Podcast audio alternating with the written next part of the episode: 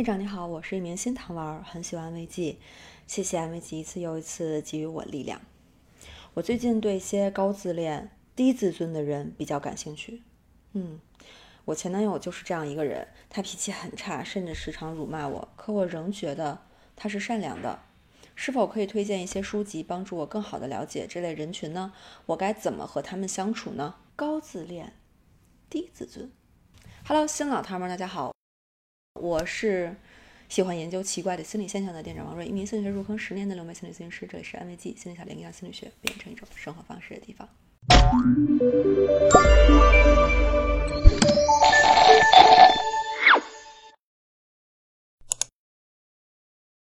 首先，老规矩啊，感谢这位糖丸的来信，分享你自己真实的感受和困惑。今天呢，我们就来聊聊这种看似非常奇怪、很矛盾的心理。这次呢，我会用到两本书来解决这个问题。呃，在之前的那个呃读书的栏目里边都有跟大家推荐过、分享过，一本是《自卑与超越》，呃，另外一本呢，麻烦剪辑小伙伴帮我打在屏幕上，是《被讨厌的勇气》。这本书被一个咨询师借走了，然后一直不还我。这两天再催他一下。这两本书呢，都和心理学家阿德勒有关。呃，因为自恋、自尊其实都是说的是我们跟自己的关系嘛。那阿德勒创建的这个个体心理学，就能够非常深入的去了解自我这个主题。所以这两本书来解决今天的问题，再合适不过了。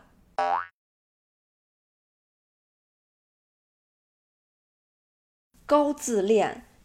低自尊听上去很矛盾，对吧？一个人如果很自恋啊，傲慢自大，怎么会不尊重自己、看不起自己呢？那阿德勒呢，在呃《自卑与超越》这本书中就解释说，这种看起来的傲慢自恋，其实是内在自卑的一种外在的表现形式，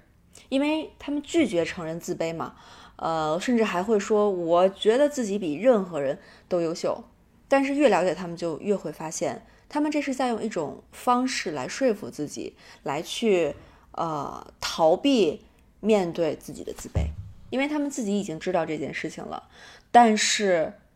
很难面对，对吧？那他就更不能接受别人看到这一点，去看清自己。对于这种高自恋、低自尊的人呢，他们的优越感会像是中空的气球。阿德勒说，自卑感是优越的伤口。当他们真的遇到外界否认或者轻视自己的时候，很容易就会被刺痛，然后出现一个伤口。那自恋的优越感呢，一下就被扎破了。随之而来的自卑感让他们非常非常难以接受，像世界末日一样。所以他们急需迅速的修补，然后恢复自己创造的那种假想的优越、强大的形象。当他们努力表现自己的强大的时候，往往会释放出愤怒。攻击指向那些轻视他、呃给他们带来自卑感的人，甚至会打压伤害身边亲近的人，来重新确认自己的强大，然后充满这个自恋的气球，看起来好像呃很有力量，但是你稍微轻轻的拿针一扎，它就泄气了，然后在空中狼狈的呃飞来飞去。所以这种河豚型人格可能就是这位糖丸碰到的这种情况哈，他感受到了这个前男友的呃差脾气呀、辱骂呀，呃不是因为恶意去伤害他人，呃这个你倒是理解的对了，他其实是因为内心的自卑和脆弱才会做出这样的表现，呃是一种嗯逃避啊，是一种伪装。那我们刚才说完这种呃看起来矛盾的高自恋和低自尊是怎么共存的之后。我们再来看看它是怎么产生的吧。阿德勒讲了两种因素，第一种他提到了溺爱的环境，因为溺爱的本质其实是不公平和不尊重的。这个我们之前有讲过哈，呃，不是说缺爱的家庭才是不公平的，爱过多的家庭带来的也是一种，甚至可能会造成同样的伤害的后果。比如哈，在一个溺爱的家庭的环境当中，一个孩子做什么都是好的，做什么都是对的。他就失去了得到外界真实反馈的机会，他没有办法看到真实的自己，更别提看到真实的他人了。就有点像是之前评论当中提到过的，就是捧杀那种现象。当孩子习惯了在这样的环境里生活，一旦离开家庭，离一旦离开这种捧得高高在上的环境，他是非常不适应、非常痛苦的。他不会去学习，呃，这个社会或者说新的环境里边，呃，社交的方式，呃，以及怎么赢得尊重和认可的方式，他会觉得跟家里应该是一样的。一发脾气，然后。呃，眉头一皱，家里人可能就簇拥过来去满足他的需求。但是在家庭之外，这样的跟别人的互动的行为，很显然会把周围的人一个一个都吓跑，啊，或者说，呃，会让别人没有办法跟这样的人去接触亲近。那去找这个亲密关系的伴侣的时候，他就会找能够去接受自己这种方式，能够溺爱自己的人在一起。所以听起来像是在。找一个仆人作为爱人，而不是找一个真正灵魂相投的人作为伴侣。那另外一个原因呢？有可能这个成长环境是无时无刻不处在一种竞争和比较的状态里的。那之前呃，就是电影栏目里边《海上钢琴师》也提到过嘛。阿德勒说，一个充满比较和竞争的环境里，会很容易孕育出优越情节。它是指，如果一个人在这种比较啊比赛当中胜出了，然后比别人好了，他就会觉得自己是高人一等的，可以理所当然的自恋。而在比较当中，如果失败了，就会感觉自己会被所有人看不起，然后会很自卑，会无地自容。我这人就不应该存在。只要这样的胜负关系一直在那儿，那人和人之间的关系就不会平等。要不然是你非常高，然后俯瞰一切，就是所有人都在你的脚下；要不然就是你会觉得所有人都比你高，呃，好像永远找不到一种和别人，呃，平等的，然后面对面的。呃，就是坦诚的去相处和对话的这样一种状态，就是一会儿是我比所有人都好的自恋，然后一会儿就是我谁都不如的这种自卑，就会在这两种状态之间反复横跳，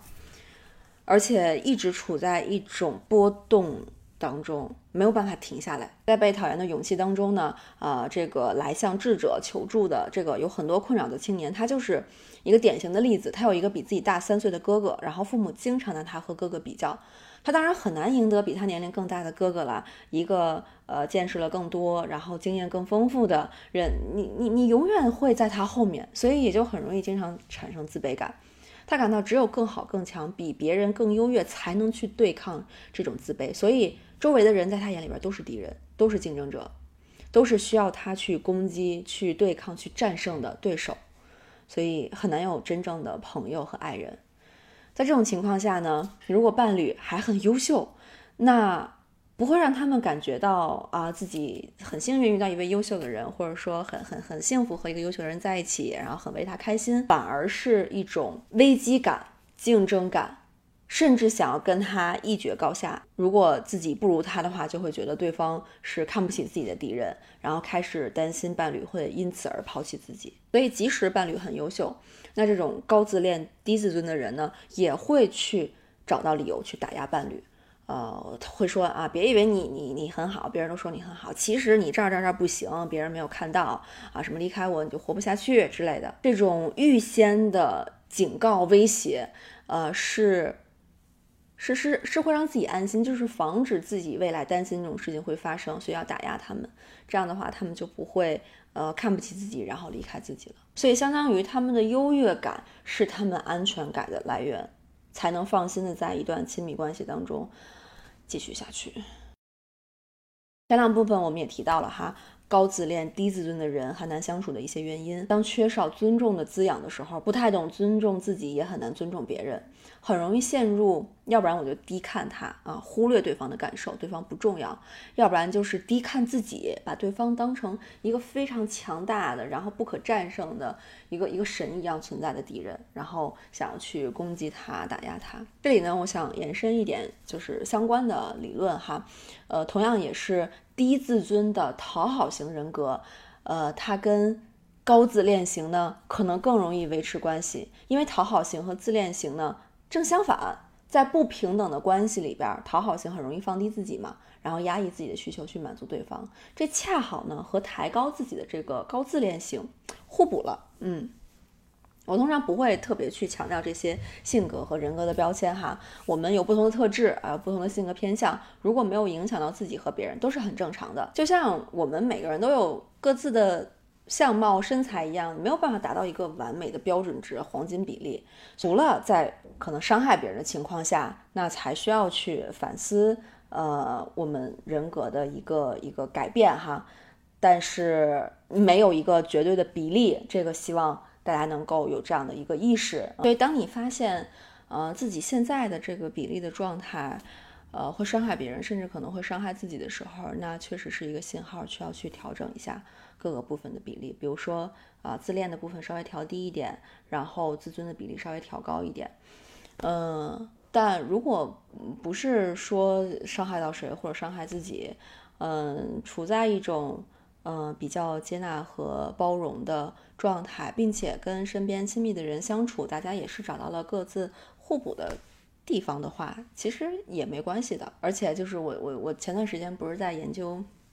各个企业家嘛，感觉好像企业家的性格也都挺古怪的。我觉得可能这就是呃嗯，就是我们常说的双刃剑吧。嗯，他在某一个地方可能是嗯非常糟糕的，别人会对你有呃很很很低的评价。可是它同时也能够让你带来对自己事情的一个坚持，呃，能够在不管别人说什么的情况下，呃，都能够把自己的想法去，嗯，去实现。其实也是挺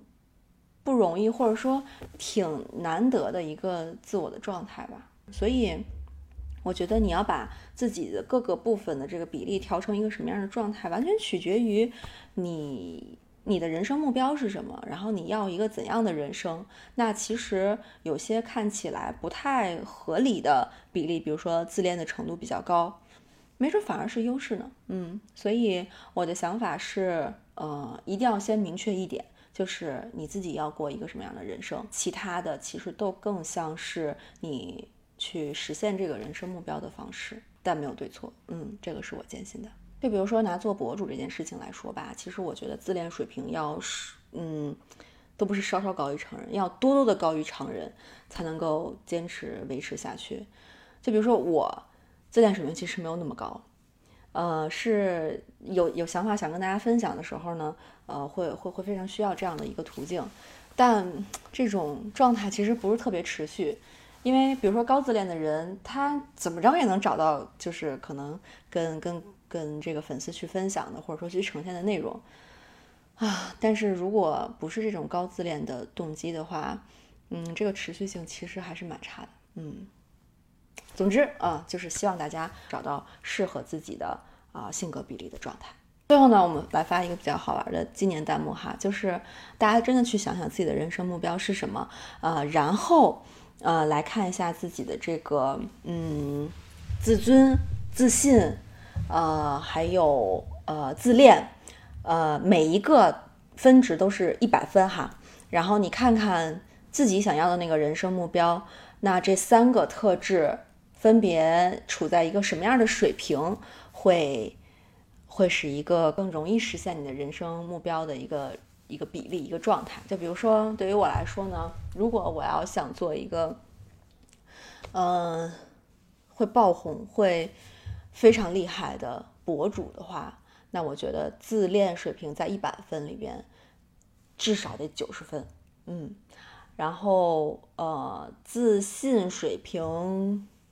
嗯，我觉得有有六七十分就差不多，嗯，然后自尊水平甚至可以更低一些，嗯，五六十分，三四十分，嗯，因为它更多的是需要去。呃，去去去贴合外界的一个需求，嗯，然后去去提供符合呃大家的想法的这么一种一种需求状态。大家可以看看那自己的人生目标，嗯，如果确定的情况下，要怎么去调整你这个比例，会是一个更好的状态呢？好，今天视频就到这里，我们下期见，拜拜。